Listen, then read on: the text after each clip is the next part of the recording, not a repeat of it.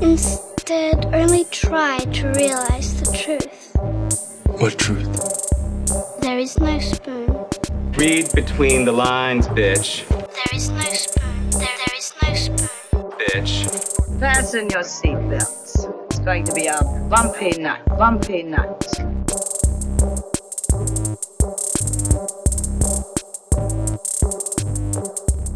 Saludos amigas y amigos, yo soy Mario Alegre Femenías Y yo soy Rosa Colón. y esto es Desmenuzando. Yeah. Y en el episodio de hoy vamos a continuar con nuestra serie de Superman. Superman es el tema de marzo y vamos a estar hablando de la novela gráfica Superman Red Sun, que recién acaba de salir una adaptación animada. Pero antes, Yes. Much communism. eh, Rosy y yo ya nos lavamos las manos, podemos hablar, nos saludamos Sí. de lejitos porque ya sabemos que vivimos en Vamos esta- a quemar los micrófonos después de este episodio. Sí, estos foams, los, los- los que está defendiendo el foam alrededor del micrófono lo vamos a botar. So, hay que hacerlo después de esto. Pero vamos a, vamos a bullshitear sobre lo que hemos estado viendo. Yo he estado viendo, mala mía que me adelante y me... Está ¿Puedo ir primero? No hay Está problema. bien. Ok. Puedes ir primero. Eh, mala mía, siempre te Ayer fue el día de la mujer trabajadora, pero también tuve primero. No, ahora ves, ahora you have shamed me, así que dale, no, no, empieza no, tú. dale tú, dale tú. Eh, eh, ¿Me das permiso? Sí, sí. Ok, eh, pues la semana pasada anunciaron que Ne- Netflix es, no, HBO va a estar trabajando en la adaptación de The Last of Us, del videojuego The Last of Us. Y creo que estaba teniendo una conversación por alguien en internet diciendo como que, mano, ¿será posible que...? Porque las películas de videojuegos para mí, la inmensa mayoría son malísimas. Y en el hecho de que ahora estén habiendo como que los streaming wars, eh, y ya Netflix hizo The Witcher, que yo sé que se están basando en las novelas, no en el videojuego, pero la mayoría de la gente yo diría que lo conoce por el videojuego más Sí. que por las novelas. Yo, I would agree. Si a raíz de los streaming wars, el hecho de que vayan a hacer una serie y no una película sobre The Last of Us puede, puede hacer que tenga un gran potencial, sobre todo que tienen a Craig Mazin, que es el, que, el creador de Chernobyl, y sabe algo sobre post-apocalipsis en ese sentido. Sí, a mí, a mí me gustó el, que lo anunciaran a él más porque... No tanto por Chernobyl, porque Chernobyl está buena, pero él no la hizo sola. Ajá. Este, pero escuchándolo hablar en el podcast de Watchmen, se notaba que es una persona que tiene como que mucho high energy y, es bien passionate sobre el source material que estaba hablando, como que él estaba ahí en aquella escena en Watchmen, que tú Ajá. pusiste una taza de café en la izquierda. Eso quería decir algo importante, eso que, que estaba pompioso. Me imagino que él, si decidió trabajar en esto, probablemente es que es súper fan de los videojuegos. No es súper fan. De hecho, en Twitter, después del anuncio, empezó a revelar como que estos son mis top video games of all time. Así que parece que el tipo es un sí. gamer. O sea, Sí. de verdad que le, le gusta el medio. Y Me gustó pues, su energy hablando de Watchmen, so estoy pompeada para Last of Us. pues a raíz de, de esa conversación en, en Twitter, alguien me dijo, mira, chequeate Castlevania si nunca la has visto en Netflix. Y yo como que, mira, la verdad es que nunca la, la he visto. Yo no he sido súper fan de Castlevania en los videojuegos. Yo El- tampoco. El último que jugué fue Symphony of the Night en PlayStation 1 hace 20 años. Pero dije, está bien, le voy a dar un vistazo. Yo desconocía, no sé si tú lo, tú lo sabes, que el creador de la serie es Warren Ellis. Warren Ellis, el de Trans, eh, Trans, Ajá. Sí, Transmetropolitan. Sí, sí, no, no El- sabía, no sí, sabía. es el autor de cómics, es el que está escribiendo la serie y es el que es como el showrunner de Ah, la ok, serie. ok. Es una serie animada que más o menos emula el, el look del anime, pero en realidad cuando ahora que me fijé bien, se parece más como al arte que están haciendo en Corea, el que usan para Korra. Pero él está haciendo el, la adaptación porque está la basado en, los- está en basado los en los videojuegos. videojuegos. Sí, sí, no, dice from based on the video games de Ok, Konami, le dan el crédito y todo.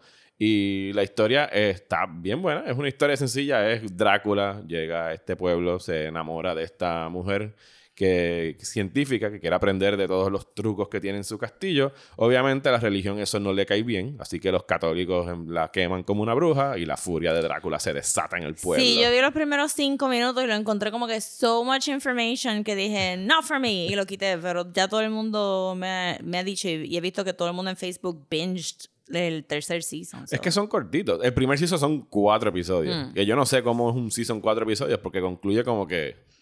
y pausa hasta que podamos hacer más episodios Pero ellos con animación a veces dividen los seasons medio weird. El segundo son ocho, el tercero que acaba de salir son diez. Yo voy por la mitad del segundo. Y en realidad la historia está chévere. La estoy viendo en inglés. Hay gente que es como que bien purista. No, vela en japonés. Y yo, ¿por qué? La hicieron en inglés. el en inglés.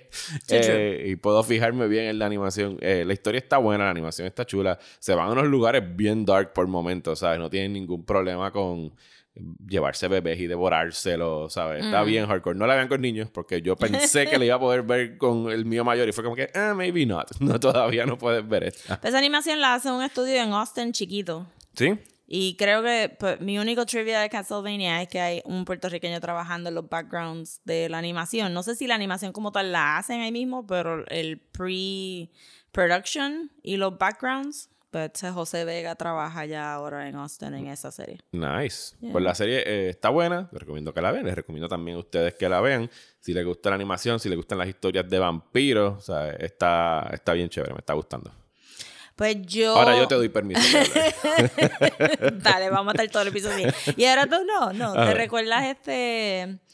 eh, los Little Chipmunks que eran de, de Warner Brothers, que eran como, oh no, no, after you, oh no, no. Ajá, los que eran bien you". polite, ajá, Ajá, ajá. sí, sí, ahora vamos a estar así todo el episodio. Eh, yo empecé a ver American Horror Story 1984 en Hulu porque me gusta mucho American Horror Story, a pesar de que a veces tiene dip y nunca termina bien. Este, pero este Pero estaba... tú eres un loyal fan. I'm a loyal fan. I'm- siempre estoy curiosa porque tú piensas que el tema va a ser algo, but they always throw you a curveball y sometimes it works, sometimes it doesn't, but they did it, you know, se tiraron. Y este, este tema, pues, es algo que yo estaba esperando desde hace tiempo de American Horror Stories. American Horror Story ya lleva 10 años. Y yo estaba Ya le lleva esperando. 10 años. Sí. Yo estaba esperando este slasher summer camp theme desde hace tiempo porque qué cosa más americana que ese slasher movie. Y fue, llevo cuatro episodios, pues estoy savoring. Nada más son ocho esta vez. O Sí, nueve. Usualmente son 10, ¿verdad? Usualmente son 10. Y este está bien bueno. Tiene este. Eh, sin spoilers. Sorry, esa fue yo.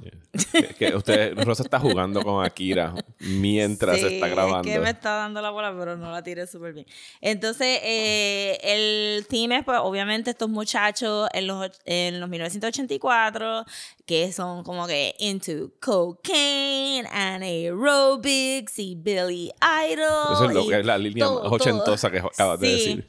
Bien brutal. Entonces, pues deciden que van a ir a trabajar, este, porque no quieren estar en el revolut de las Olimpiadas del 84 en Los Ángeles, pues se van a ir a trabajar a este summer camp que abrió nuevo.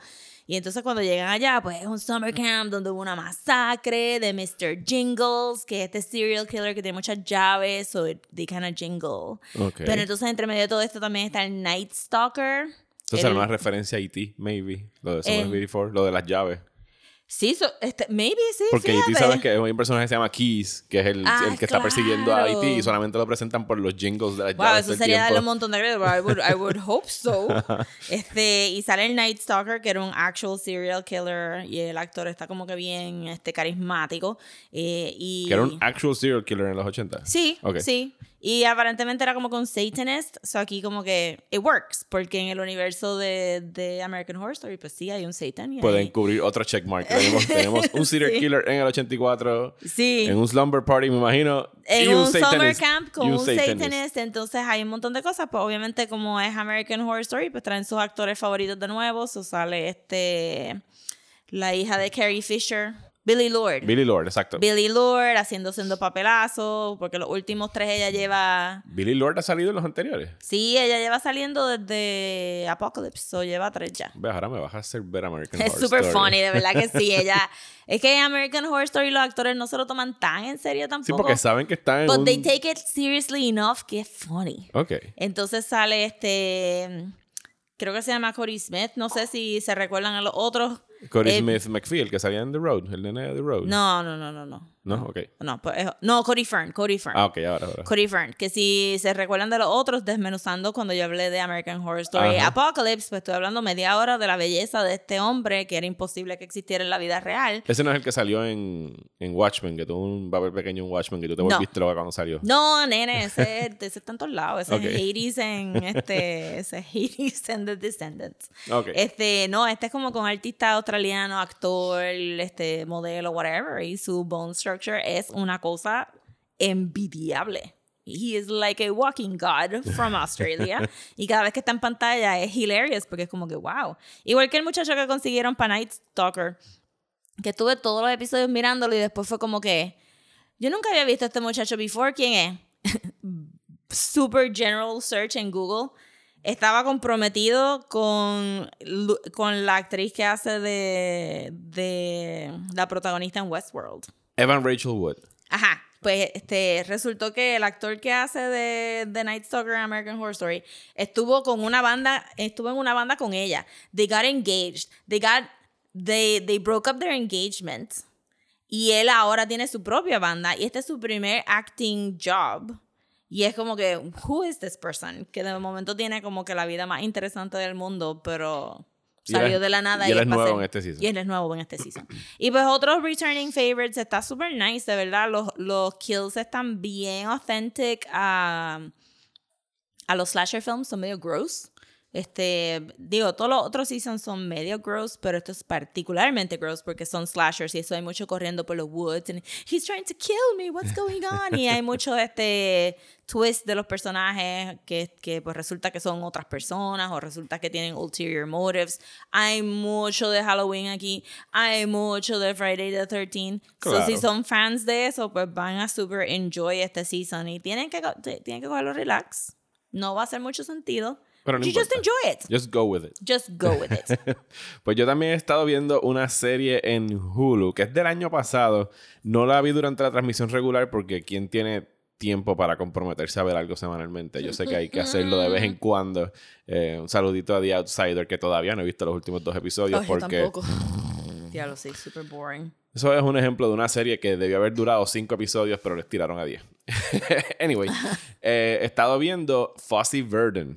Fossey Verdon es una serie que salió eh, el año pasado acerca de la relación entre el coreógrafo y bailarín Bob Fosse y su esposa, la bailarina de, y cantante de Broadway, Gwen Verdon, que estos son interpretados por Sam Rockwell y Michelle Williams, y la serie está muy, muy buena. Todo ese casting suena bien interesante. Puse el primer episodio porque me lo recomendó Hulu, de esas veces que las plataformas pegan algo que tú de verdad quieras ver con sus algoritmos. Eh, y lo empecé a ver y no tenía idea. O sea, yo sabía de, de Bob Fosse que había dirigido Cabaret, y había dirigido eh, All That Jazz, que había salido brevemente en la película del Principito de 1900, no sé cuándo fue que la hicieron. What? ¿Tú viste el Principito? Maybe cuando era chiquita. Hay una película del Principito que él sale bailando. Él es el Snake in the Grass, él es la serpiente. Ah. Eh, es un número de Bob Fosse y es Bob Fosse eh, bailando como si Gotcha. fuera la serpiente. anyway, eh, la película gira en torno a su relación, tanto matrimonial como profesional, eh, en- frente a las cámaras, porque esto llega justo en el momento donde Bob Fosse está entrando en lo que es en, en el cine y empieza a bregar con la fama y todo esto, y cosas que uno no sabía, porque en realidad yo no sabía mucho de Bob Fosse fuera de que era un, eh, un director y un Sí, un coreógrafo, coreógrafo. es que también era un mujeriego en a piece of shit, como I am suele suceder. not surprised. Así que pues la, la serie va por sus altas y bajas de la relación, todos los cuernos que le pega, pero se mantienen casados y esta, estas relaciones como que bien abiertas, donde pues sí hay una conexión íntima y profesional y como que cada uno saca lo mejor de sí mismo, pero ya como que pues ya no confían en ninguno de ellos en términos Yeah. de matrimonio, pero no se divorcian porque son artistas y que se joda y tienen una nena. Digo, también en esa época era medio difícil conseguir un divorcio. Me imagino, no, era difícil en Estados Unidos en los 70 divorciarse. En los 70. Ajá. Maybe en los 70 no tanto, sí, es verdad. Sí, era algo de como que, pues, déjalo ahí porque no, te- no tenían tiempo en sus vidas para bregar con los trámites Mm. legales. Eh, está súper bien actuada. Sam Rockwell se tira sus dos o tres pasitos de baile y le quedan de lo más bien. Él baila súper bien. Sí, no, pero nunca había visto como que sus dance moves son unos que le requieren eh, talento. Michelle Williams también está excelente en el papel. O sea, sí, son ocho episodios, me queda uno por ver. Estoy en pausa porque lo estoy viendo con Desiree y sabes que como que Sí, tienes que tengo que esperar para verlo. Pero se ve rapidito, eh, está bien buena, así que si le gusta como que todas las historias, estas behind the scenes de Hollywood y el teatro, eh, se aprovechan mucho, pues obviamente es una producción de Bob Fosse, así que hay como que muchas cosas que están utilizando, como que de repente la serie se convierte en un número musical dentro del musical para... Ah, nice. Como que para internalizar lo que está pasando con el personaje. Eh, está bien buena la serie, así que les cool. recomiendo que la vean en Hulu. Se llama Fosse Verdon. Nice. Y tú seguiste viendo otra cosa en Hulu también. Estamos, oye, sí, este estamos en episodio Hulu. Sí, fíjate, por ahora Hulu. que estaba pensando, porque no lo mencioné en American Horror Story, pero parecería que, que Fox quitó toda su línea de shows de Hulu porque me salió el American Horror Story más reciente porque decía FX on Hulu. Sí, porque ahora ellos hicieron una alianza que empezó su primera serie original que le están dando simultánea, porque antes Hulu cogía las series de FX o al otro día o cuando estrenaba la No, próxima. Era cuando American esperaba Horror la- Story se tardaba un año. en- Era cuando venía la próxima temporada, es que, que ellos ponían la, la anterior. Pues, eh, pues ahora ellos sacaron Devs, que es la nueva serie que es dirigida y escrita por Alex Garland, el de Ex Machina y Annihilation, que está protagonizada por Nick Offerman y Sonaya Mitsuno, que trata acerca de un... Es un un, ¿cómo se dice? Un upstart, una compañía eh, tecnológica en Silicon Valley que están desarrollando estas cosas medias nebulosas. Uno de los programadores se muere Oh, no. misteriosamente y su novia, que también trabaja en la compañía, sospecha que no es el suicidio que le dijeron, sino que el Mark Zuckerberg de la empresa estuvo detrás de ellos. Se So, ve preciosa la serie. Sí, más, más o menos por esa línea. Eh, han salido dos episodios y creo que el tercero sale ahora esta semana. La voy a estar comentando la semana que viene a ver cómo va porque se, se ve Se ve espectacular. nice. Sí, sí, sí, no. Cool. Se han visto el trabajo de Garland, él tiene un ojo para eso Mm. bien, bien, bien bueno. Pues lo otro que estamos, que tú también estás viendo, Yes. y lo que estamos viendo y de Fox también, es Lego Masters. Yay. Que lo habíamos comentado ya aquí en el bullshiteo, pero ya estamos halfway point. El reality show más dramático del mundo. El reality competition. sí, el reality competition. Pero es que este hombre, este Will Arnay, lo hace demasiado de funny. Sí, porque se vacila todo el reality competition. Sí, y le, y le dejan hacer como que bits, pero nada, es que, pues, obviamente, este, spoiler alert, este, eh, los puertorriqueños se fueron. Sí, en realidad es que en, esa, en, en el concurso ese que ellos estaban, que tenían que hacer como que el mashup, que yo tuve issues como cómo funcionaba el mashup, porque estaban cuando trajeron a Phil Lord y Chris Miller, a los directores de Lego Movie, como que ahora dijeron, bueno, ya ustedes crearon, eh, para los que no han visto el show, eh, tienen unas horas para construir alguna cosa que le dan. El de esa semana Sí, cuando los prompt. puertorriqueños se fueron, eran movies y tenían géneros y tenían que crear como que una y a los maqueta. puertorriqueños le tocó western. Hicieron un buen western. El problema Sí. es que a mitad de show, de repente trajeron a los directores de Lego Movie y dijeron que ahora vamos a hacer mashups. Y ya que cool, le van a añadir algo, pero no fue que le dieron el, el género de otro equipo Bueno, sí, porque para era que se los mezclaran. Exacto. Pero ellos le dijeron western fantasy y el tipo insistía en hacerlo sci-fi.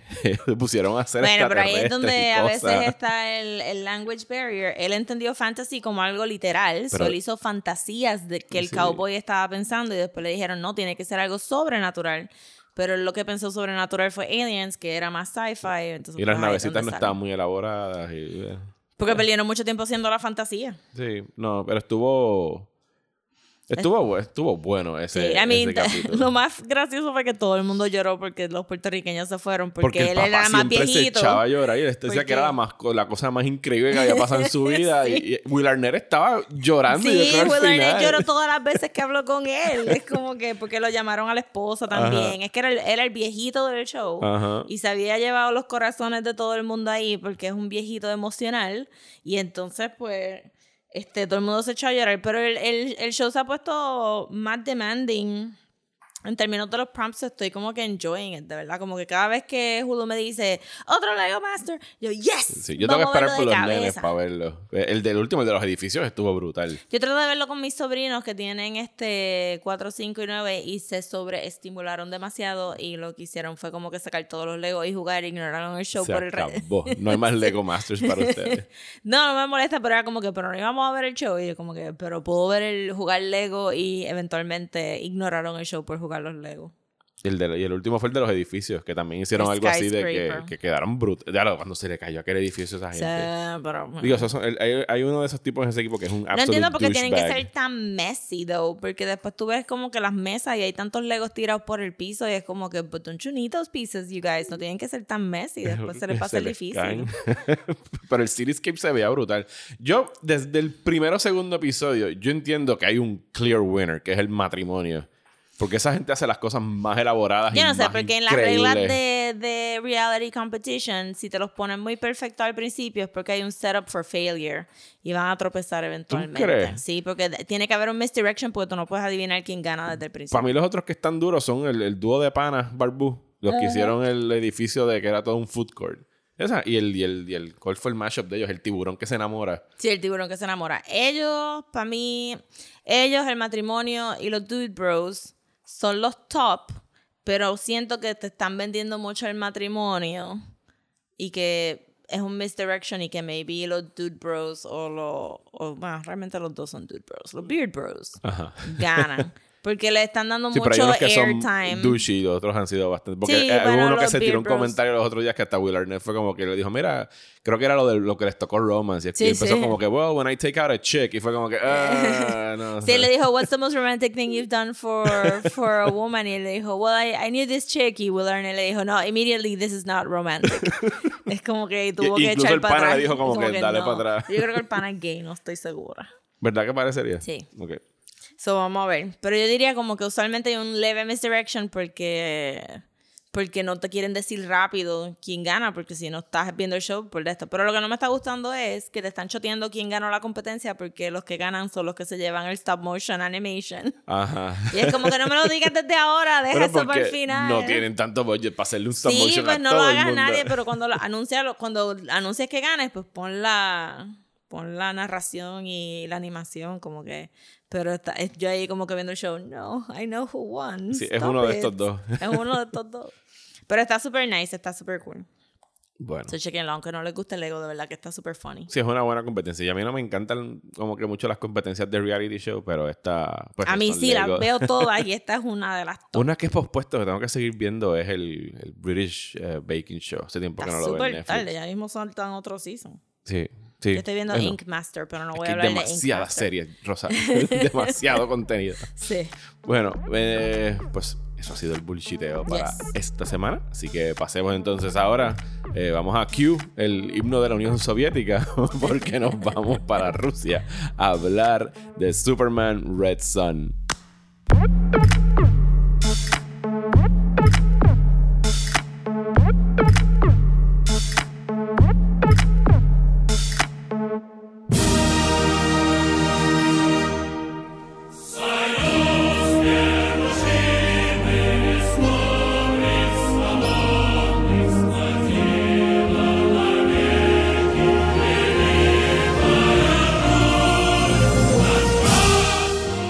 Y eso que acaban de escuchar obviamente es el himno de la Unión Soviética, que todos aprendimos de niños gracias a Rocky 4, pero que es pertinente a esta conversación de Superman Red Sun, eh, famosamente conocido como el cómic en el que Superman es comunista, porque Yes. se estrelló en Ucrania en lugar de Kansas, Sí. que es una premisa genial. El hecho, incluso lo dicen en las primeras páginas del cómics, como que, diablo, si se hubiese tardado 12 horas más en entrar a la Tierra, Sí, sería the- nuestro scientifically it, it could have happened. pudo haber sido nuestro Eh. y no de los stinky comics. Sí, pues obviamente estamos hablando de Superman Red Sun, Ujú. de Mark Millar. Que recién acaba de salir una versión animada Sí, que no que vimos, no hemos visto, pero leímos el cómic. pero leímos el cómic. Pero lo que vi por encimita de los trailers y los reviews que he visto de la película es que es como han sido hasta ahora las adaptaciones de estas novelas gráficas de DC, es que es bien fiel, ¿sabes? Sí. Así que no, no, no digo, en realidad para la que se añadió cosas, por ejemplo, fue eh, Killer Joke. Le añadieron algunas cosas con The Killing Catwoman. Joke, y The sí. Killing Joke, perdón, ajá. no, con Eh, Batgirl, con Batgirl. Eh, así que... que no fueron muy bien recibidas. ¿Tú la viste esa? No, nunca la voy a ver. ok, pues entonces regresemos a hablar de, Sí, de Red eh, Sun. Red Sun cuando salió eh, como cómic salió bajo una línea que se llamaba Elseworlds, Ujú. que también lo probablemente lo reconocen porque fue uno de los crossovers del CWverse eh, no o del Arrowverse. a, a Red- a Superman, ¿verdad? Porque todavía no estaba... Eh, bueno, habían nazis. Ok. That's all I'm gonna say. Eh, pero que cuando yo cuando querían hacer estos what if stories, ¿verdad? Si, si son más de Marvel, pues son como los what if stories, pues DC los po- ponía bajo este imprint que se llamaba Elseworlds. Y como Superman siempre vende la premisa de qué hubiera pasado si Superman este da, da, da, era bien popular. So, hay hasta una historia que se llama The Nail. ¿Y qué, de qué se trata esa? ¿Qué hubiera pasado si Ma y Pa Kent no se le hubiera explotado la goma en ese momento? Uh. Right, right, right. Este, había una también donde... ¿Y lo hubiese encontrado otra pareja o no lo hubiese encontrado Sí, lo hubiera nadie? encontrado este, otra pareja y hubiera sido todo este, to- todo ese What If Superman, este, era bien popular. También había una, se me olvida cómo se llama, creo que se llamaba World's Finest, pero era eh, si Superman nunca lo encontraron y llega Supergirl este, años después, como se supone que fue el origen de Supergirl al principio, pues qué hubiera pasado si Supergirl hubiera sido el actual este, Superman y toda esta cosa también.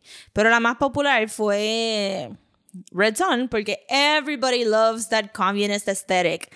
Y el costume está brutal. Y entonces incluyeron. Usualmente incluyen a los otros superhéroes. El, el chain reaction de qué hubiera pasado con Superman se mueve a los otros superhéroes. Yo no estaba esperando eso. Yo no pensaba que iba a estar Yo no te dije nada a propósito. No, yo lo vine a leer. eh, de hecho, lo estaba leyendo anoche.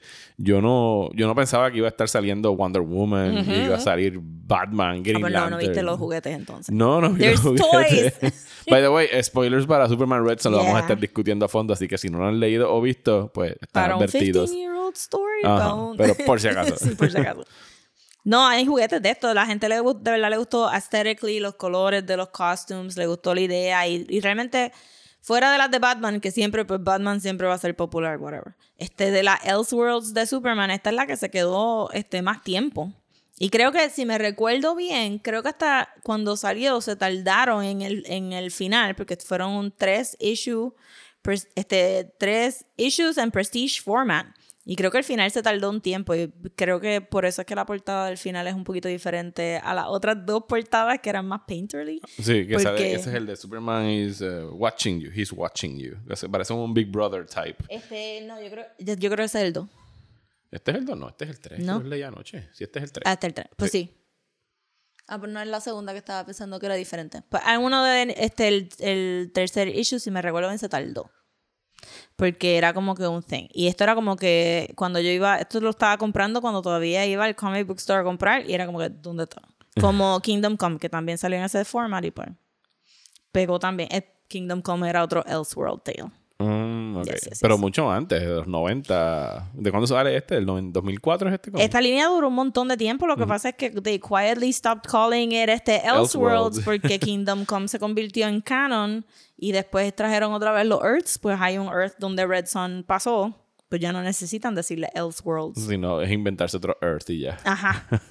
es más fácil. Yes. Eh, ¿Y qué te pareció cuando leíste la primera vez? ¿Sabes? ¿Te A mí me gustó un montón. ¿Piensas que ha... no lo, hace- lo leíste recientemente? ¿Sabes? ¿Piensas que ha envejecido No, bien? te lo di antes de releerlo porque no Ok. tenía tiempo para releerlo. Yo pienso que ha envejecido perfectamente bien, ¿sabes? Un cómic que no se siente anticuado ni nada por el Pues, estilo. pero es que Rusia no ha cambiado mucho tampoco. no, sigue siendo más o menos Mm. lo mismo. Ya, re- porque cuando sale Red Sun estábamos yéndonos de, de los Russians are enemies in the movies y Ajá. después eh, pues bajamos a, ¿verdad? Como que Arab people Y ahora y terrorism y ahora otra vez los estamos rusos son los exacto. malos. So, estamos justo. Ahí en el en ese tail end de, De la rueda. Russians are back. Thank you Pu- Putin. Pues la premisa es que Superman se estrelló en los años eh, 30, porque él se tardó Mm. los, los años que se había tardado en crecer, en convertirse en hombre. Creo que tiene 30 y pico ya cuando está Sí, cuando sí, se sí. revela. Eh, él se estrelló en Ucrania y en medio de la Guerra Fría, pues el presidente Eisenhower sabe anunciar que los rusos tienen esta nueva potente arma, que no es un misil ni es un satélite, sino que es un superhombre eh, prácticamente inmortal, invulnerable, que puede ver rayos X, etcétera, etcétera, y lo Yes. usan para, pues, para propaganda de lo que sería la Guerra eh, Fría. Y rápidamente lo que vemos es cómo los rusos empiezan a, pro- a- a ampararse en lo que sería la figura de Superman. Sale, sale, salen los presidentes actuales, sale Eisenhower, sale Stalin en su momento, eh, que también fallece cuando más o menos le tocaba fallecer en la historia verdadera. John F. Kennedy no murió asesinado.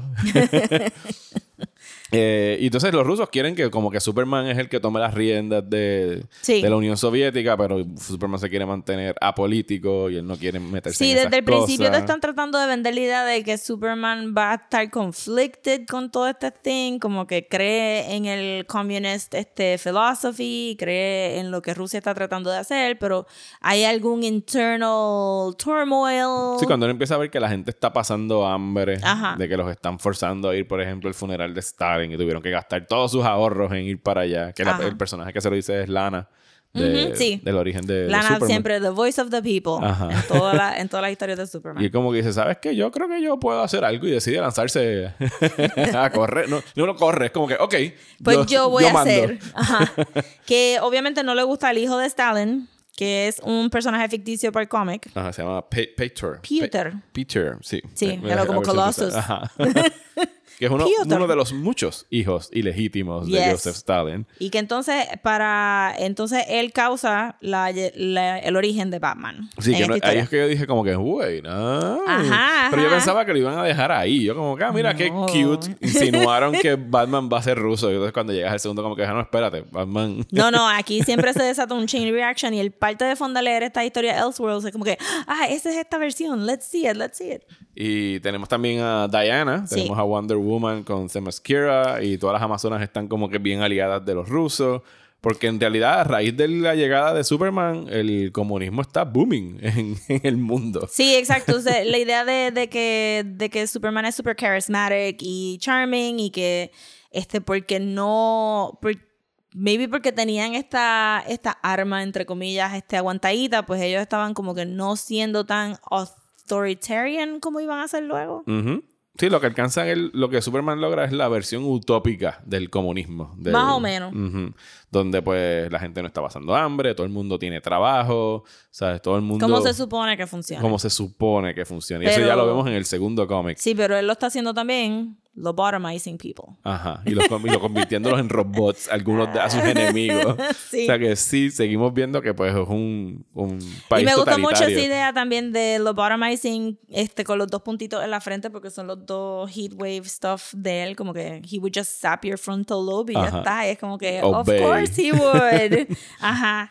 Eh, y que también va la idea de que, porque todo esto son callbacks a las cosas de Superman viejas, estos Superman robots, habían antes Superman robots en el- los cómics del Silver Age. Bueno, tenemos otra vez lo que tú me explicaste la semana pasada de Candor. Ajá, De- ajá. Yo dije, mira, Rosa me explicó esto la semana pero pasada. era- este es este es Stalingrad. Stalingrad sí es una ciudad rusa que la encoge Brainiac. Sí. Y que Brainiac también es parte de los robots estos que Superman reprograma. Sí. Eh, pero entonces, en lugar de... eh, Expliquemos otra vez qué es lo que era Candor. Candor era un pedazo de... Candor de era un pedazo ¿verdad? de Krypton que... Era la porque- alta sociedad de Krypton o algo así era, ¿verdad? Posiblemente, pero no dependería, porque la realidad, este Brainiac es como un collector, so él colecciona diferentes ciudades de diferentes sitios, so la idea fue, era que pues Brainiac había llevado, se había llevado esa ciudad antes de que se explotara Krypton y pues es lo último que queda authentic de, de Krypton.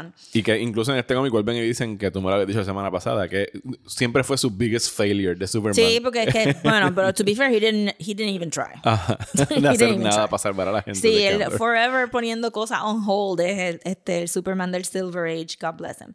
Eh, sí, todo está también porque Luthor está en Estados Unidos y él es el que está championing esta gue- guerra fría, porque Luthor siempre va a estar en contra de Superman, no importa en qué parte del mundo esté. Que me gusta el, el- el planteamiento que hacen de quién habría sido Lex Luthor si Superman no hubiese llegado a la Tierra.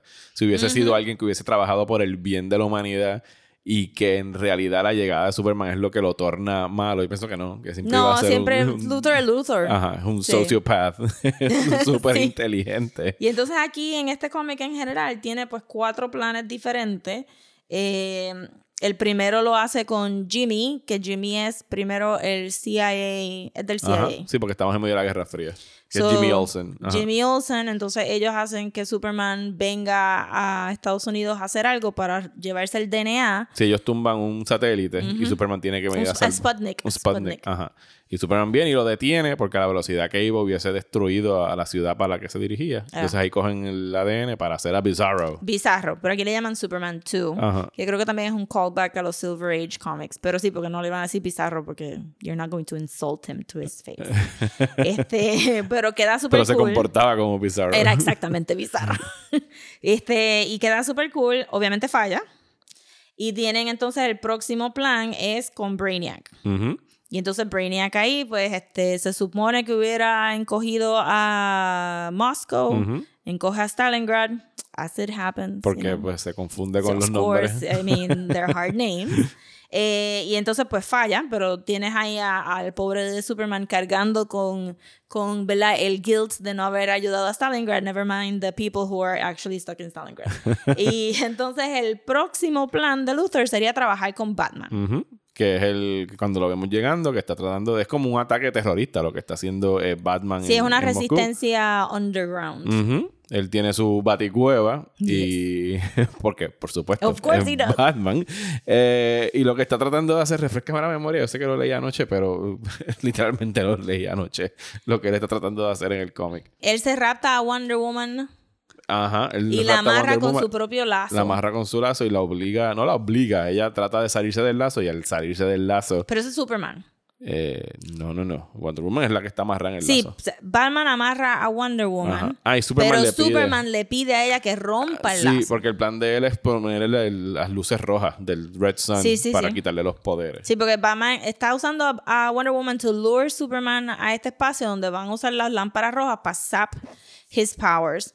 Eh, en- a todo este tiempo, Diana la, Mark Millar la escribe como un young, naive, este woman que, que se podría decir que es un poquito este um, Eowyn a, a Lord of the este- Rings, ajá. Eowyn the Lord of the Rings, pues ese mismo flow que ella tenía con este Aragorn, Ajá. pues es, es así, como que tú podrías decir que maybe está enamorada, pero realmente no necesariamente está súper enamorada. Sí, porque los rusos querían juntarlos y que tuvieran Sí, super pero era babies. simplemente porque tuvieran super babies. Pero ella está ahí como que, I really believe that you believe these things and I believe in these things too. Pues voy a, voy a meterle, voy a ayudar. Y pues le hicieron el, el, el new costume con el, con el Black Eagle y toda esta cosa. Super cool. Eh, y entonces ese momento supone que es el maximum betrayal de, de, de, de Superman Hacia a- ella. hacia ella. Porque el lazo es parte de ella y el pedirle como que rómpelo para salvarme a mí y después check it bye este pues entonces ella se queda este se, se nota que él está pensando solamente en él y no está pensando para nada ni en ella ni en las repercusiones de, de lo que pasó con Batman ni mucho menos Porque Superman can be a dick. yo, pues, hay décadas de prueba de que Superman can be a dick y entonces obviamente pues el plan de Batman falla Y Batman se suicida. se martiriza en- en- con explosivos. y exit Batman. Y Luthor una vez más falla. Ajá. Este, a Sí, no, el, el Superman Son es como que los greatest hits del ex Luthor a través de la Sí. historia de Superman. Es como que, oh my goodness, Luthor, please. Este, entonces, pues él decide, Luthor decide. No hemos eh, dicho que Luthor está casado con Louis Lane en esta realidad. Sí, exacto, está casado con Lois Luthor. Digo, Louis Luthor y como que a la distancia, porque al final del primer cómic le dice como que, mira, vamos a seguir casados, pero nos vemos una vez al año. Porque estoy ocupado, estoy jugando 20 juegos de ajedrez a la vez, me estoy leyendo 13 libros por la mañana, o sea, no puedo con, también con la vida doméstica familiar. Sí, yo nunca pensaría que Luthor se casaría con nadie. Ajá, yo nunca tampoco, ni tan siquiera ex- eh, nunca he entendido a Tessmacher. A Miss Ajá. Tessmacher. Porque carajo lo sigue. exacto, exacto, como que he doesn't love anybody. Eh, pero entonces el, el último plan Es- a Green Lantern. a Green Lantern, que es el Roswell Alien. How good is that? Eso sí que era una súper buena idea. Eh, y él decide que va a incorporar a los eh, Green Lantern Corps, pero como son desde Estados Unidos, son los Green Lantern Marine Eh, of Corps. course. Y tenemos a Colonel Hal Jordan, Yes. que le dan la sortija eh, de los Green Lantern y se desata esta pelea contra Superman. Y de repente resulta que Brainiac nunca fue parte de. Tan, tan, tan. Twist.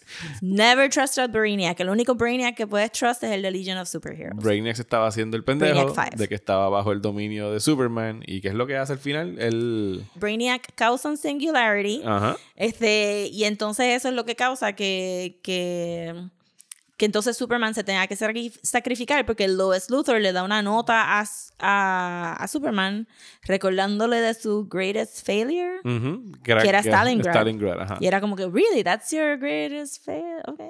Porque tú lo puedes decir. No, y a todas, y no, y no hemos mencionado, pero en el tercer cómic ya te dicen que casi todo el planeta, con excepción de Estados Unidos y Chile, están viviendo dentro de Chile esta... random ahí. Ajá.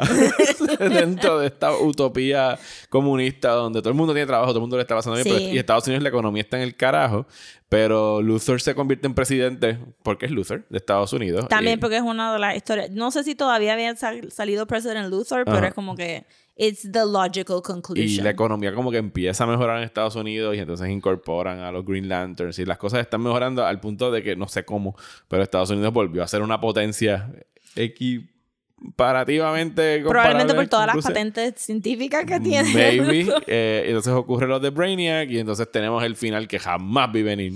Yes, porque entonces está ese singularity, la gente piensa que, que Superman se murió, Ujú. que se sacrificó para el mundo, este, de momento, eh, porque, porque nunca puede haber un gobierno que no sea o comunismo de Rusia o capitalismo de Estados Unidos. Porque Pues, todavía estamos en la Guerra Fría. porque todavía estamos en la Guerra Fría, pues entonces Estados Unidos acapara el mundo Y en el funeral de Luthor. Ajá, en el funeral, de, Luthor, se aparece un hombre que parece Superman, que Yes. es Superman.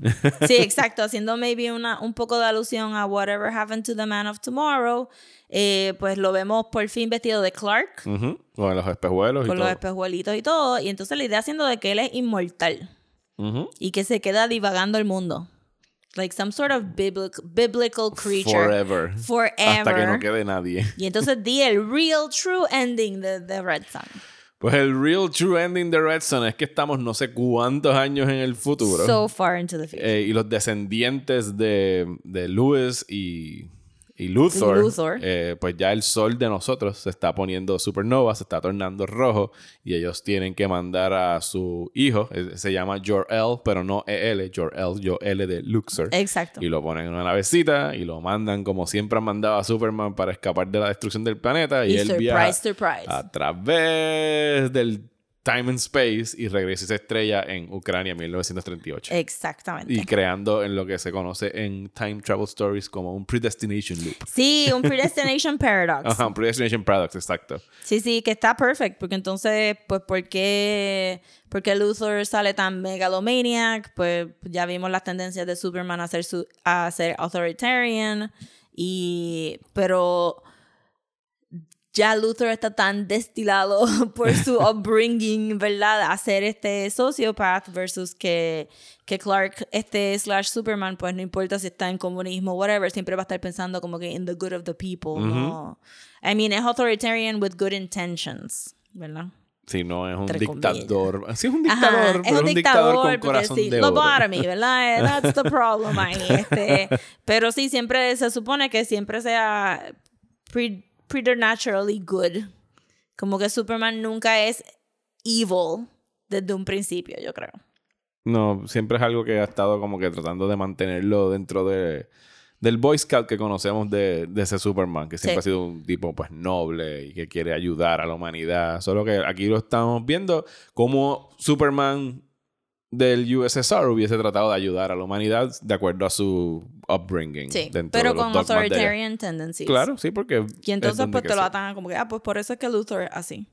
Which works well. A mí me gusta mucho... o Me sea, gusta el twist, me gusta la manera que acaba. En realidad es un buen twist, no lo vi venir. Sí, sí, no, este, no sale, exacto, no es como que un MacGuffin, pero, pero lo que era lo que te estaba diciendo esta mañana, que cada vez que tú hablas de Red Sun, la gente dice, sí, sí, la historia de, de Superman Communist, y nunca dicen, sí, la historia donde resultó ser que, que es hijo de que es hijo de Luther, what?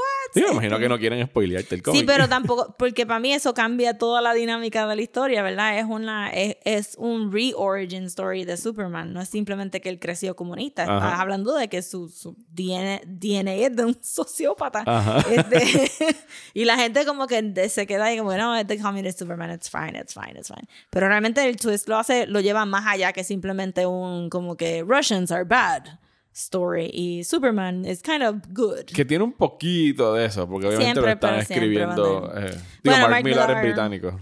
Eh, ¿verdad? Scottish. Scottish, sí. Sí. Scottish, perdón. Y este es- y él siento que este a, a la gente que le gusta Kick-Ass este notwithstanding. Ajá. Esta es la única historia buena de Mark Millar que yo he leído. ¿A ti te gusta Kick-Ass? No. No. ¿Pero tú leíste el cómic Yes. y viste la película? Yes. Y no te gusta ninguna de las dos. Ninguna de las dos. ok. Y ok. la, la, la película hizo maromas para tapar el racismo que había en la historia original. Ok. Este, y ¿En, como ¿En quiera. qué sentido fue hizo Maroma? Eh, bueno, él va al Inner City a buscar crimen, porque no hay crimen en, En el- otro lado que no ajá. sea el Inner City. Y entonces este, la película trataron de disimular los hooligans que Ajá. le caen encima. En el cómic son todo afroamericano y latino. Y después, este, cuando la novia lo deja al final, porque Ajá. la novia no se queda con él porque he's a loser, este, lo deja por un este, hombre afroamericano y hablan sobre el tamaño de sus penes. Ah, ok. Y entre otras otras cositas también, que es como que... hmm, I don't like it. no, I don't like it. Y él escribió Wanted también. Él escribió Wanted. Yo no leí Wanted. Vi la película, no me gustó. Eso es Y Wanted también tiene un, un sprinkling de racismo el cómic también. O sea, este white person que no puede caminar en ese neighborhood porque los mexicanos le gritan cosas. Ay, bendito. O sea que esto es lo mejor que ha escrito Mark Oh, para mí, by far. By far. ¿Qué ha escrito él recientemente? Él tiene su propio estudio de cómics. Ok. eh, que se supone que él hubiera hecho un par de cosas con eso. Él, él llegó hasta, me recuerdo que hace par de años atrás, Nacho Vigalondo, de, de ¿verdad? El director Ajá. de cine español, que tiene la serie de Netflix El Vecino ahora, que es con un cómic local español. Hace años Nacho Vigalondo había dicho que le estaba escribiendo para televisión con Mark Millar. Y no salió nada. Nada de eso. Bueno, tú tenías también, buscaste la información del, del treatment que ellos querían llevar al cine Sí. de, de, de su Eh, origen de Superman. En algún momento le, le, le pidieron un pitch o él hizo un pitch y pues... Eso es post eh, Superman Returns, que sale en el 2006, si mal no recuerdo. Ajá, y que, que iba a ser con Matthew Vaughn también, que Matthew Vaughn fue el director de, De Kick-Ass. de Kick-Ass. Eh, y entonces, pues, el pitch de él era que, pues, que, que en parte como lo de Red Sun, pues, que Superman iba a ser, eh, iba a ser ocho horas, iba a ser una trilogía, iba a ser como con spectacle, pero que Superman era inmortal y que la película se terminaba con él caminando la tierra devoid of life mientras el sol se convertía rojo y se iba en supernova and he was gonna die there Alone. alone este porque no iba a tener poderes y es como que what Pues jamás lo vamos a ver en el cine. no para nada no encuentro ahora mismo pero se supone que él tenía uno que era que, que dijeron que iban a hacer un show de televisión se llama Jupiter Mark Millar Mark Millar es el de... No, no es el de The Boys, ¿verdad? Mm, no ese es Garth Ennis No, Garth Ennis. Exacto, él tenía un cómic, él tiene un cómic que se llama Jupiter's, Jupiter's Legacy, que lo dibuja Frank Whiteley y se había dicho que iban como que a hacer algo con eso, pero no sé en dónde quedó. Este, porque él, déjame entrar aquí a Jupiter's Legacy. I mean, está published con Image. Exacto, exacto, porque él tiene un, él tenía un estudio que se llama Millar World. Millar World. Este, y entonces ahí él, él tenía como que diferentes historias que, que yo supondría que, que era para hacer franquicia. Muchos de los problemas que se está teniendo ahora mismo, no un problema, ¿viste? Pero hay mucho writing for TV a través de cómics. Como Ujú. que tú estás haciendo este cómic porque tú quieres que alguien venga y te lo compra y lo convierta en una serie. You don't really want to do the comic. Ujú. Pues. Sí, este es como que tu pitch para poder llegar al Sí. Netflix money. Y es- ajá, exacto. Y el, el problema siendo pues que no es un authentic como que love al craft del cómic porque tú estás escribiendo. Estás haciendo básicamente los storyboards para el programa de Exacto, estás haciendo como que un soft pilot para tu serie de Netflix. Este, estás kind of hoping que alguien tropiece con tu cómic y que lo convierta en una película, en un de esto. Yo, ay, par de gente, par de gente. Que that's what they do. Eso no es lo que pasó con el que salió ahora mismo en Netflix de I'm Not Okay With This. I'm not okay with... No sé cuál es I'm not okay with Eh, this. sale la muchacha esta de, de It y, y. Sharp Objects. Es un, está basado en un graphic novel o en un cómic, ¿sabes? Que esos son Ajá. intercambiables. Sobre, y es este, como que este giro, no es un giro, están como que adaptando cosas de Carrie, como que la nena eh, entrando en pubertad y descubriendo poderes y está en high school. Ah, Es como un X-Men light. Ajá. Ajá. Son ocho episodios eh, de 30 minutos, no pasan de 30 minutos, which- que es raro para Netflix. Súper O sea, raro. que los puedes ver en, en tres horas, puedes Ah, acabar bueno. con la serie. Empezó bien, pero no es como un... Es X-Men light. Es X-Men Light, sí. Sí, sí, Pero está sí, chévere. O sea, no, es nothing to write home about. Creo que lo, pues entonces creo que lo único que vi de eso fue como que alguien en Twitter diciendo How many times are we gonna reboot X-Men? Ah, todas las necesarias. Hasta que Marvel lo haga. Chacho. Eso viene por ahí. Ay, no sé. ¿Cuánto tiempo le queda a eso? No quiero. Lo van a hacer. Yo quiero ver New Mutants por fin.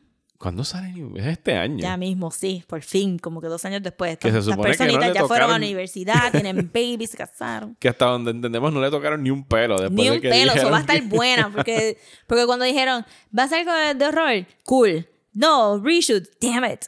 No hicimos los reshoots, yay, seguimos en horror. Se va como está. Se fue como es. Este, pero sí, Mark Millar como que, whatever, se cayó por ahí. O está todavía viviendo de kick-ass money. Posiblemente esté viviendo del kick and money. Pero sí, me gustó mucho eh, Superman Red Son. Así que si tienen la oportunidad de leerla o ver eh, la película animada que salió recientemente, les recomiendo que lo lean.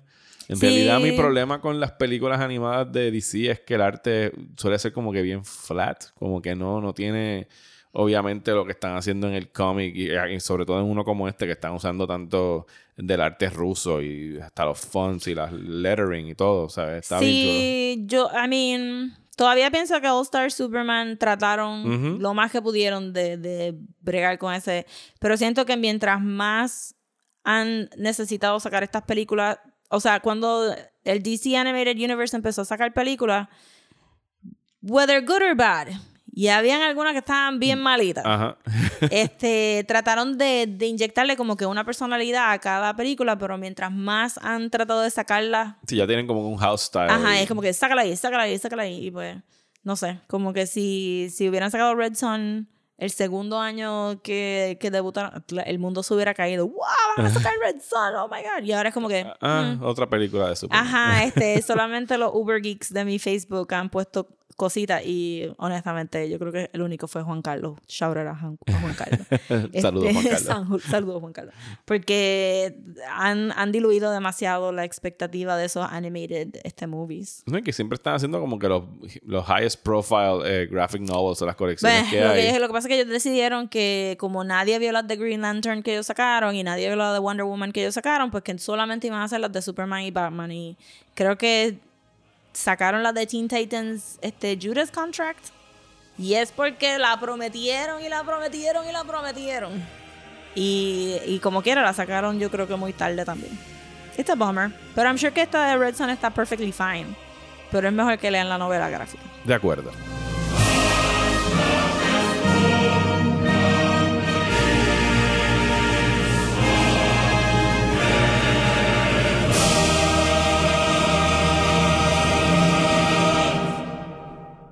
¿Estás bien cansado de los programas de política aburridos? Pues trata Radio Independencia, un podcast de política, derecho y todo lo que se nos ocurra desde el independentismo boricua, donde Andrés González y Adriana Gutiérrez discuten temas de actualidad y temas históricos con algunas de las figuras más importantes del independentismo y la izquierda puertorriqueña. Suscríbete a Radio Independencia en tu aplicación de podcast favorita y en nuestro canal de YouTube. Únete ya. Bueno, ya está aquí este episodio de Desmenuzando. Muchísimas gracias por escucharnos. Muchísimas gracias, Rosa. Como Yes, todas las este- semanas por estar aquí grabando conmigo. Nazdarovia. No sé, no sé. El- como decir adiós en ruso. Pero No sé. buen intento. Gracias, gracias. Sonó ruso. Solo rusa. Sí. Yo creo que, eso, creo que eso es salud. Sí, yo, sí, Sí, yo creo que. Pero está bien. yo puedo- Something in. Russian. Tenemos agua Asterisco, aquí. something in Russian. Adiós en ruso. Yes.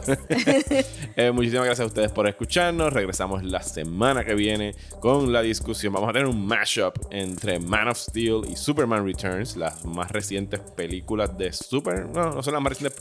Por Superman por Pues, separado. Sí. no parte sí, de sí, un sí, equipo. Exacto. Las más recientes películas de Superman por sí solito, antes de que trataran de meterlo con todo el mundo en el DC Universe. Eh, y mientras en el Patreon van a poder eh, escuchar el resto de esa discusión, enfocándose en Superman. No vamos a entrar en muchos detalles de todas las cosas que hacen mal esas películas de Batman eh, v Superman, Dawn of Justice. Oh my God. La, no le gusta tanto que se ahogó y todo. Batman v Superman, Dawn of Justice. Estoy bien, no es coronavirus. Eh, y Justice League. Eh, así que eso lo van a poder estar escuchando el Patreon a partir de la semana que viene. Pueden suscribirse desde un dólar hasta cinco dólares. Cinco dólares, eh, cinco dólares es lo que les consigue, lo que les da acceso a los dos episodios extra del mes. Eh, Rosa, ¿dónde nos pueden conseguir en las redes sociales? Lo pueden conseguir en Instagram como desmenuzando, en Twitter y en Facebook como desmenuzandopod y si nos quieren mandar un email nos pueden mandar a Gmail desmenuzando el podcast a gmail.com A mí me consiguen en Twitter e Instagram como Mario Alegre. y a mí me consiguen como Comics en Instagram, Twitter y Facebook. Adiós en ruso y hasta la semana que viene desmenuzando. The formal way to say goodbye in Russian, you would say «До свидания». До свидания. До свидания. That is how you say goodbye in Russian.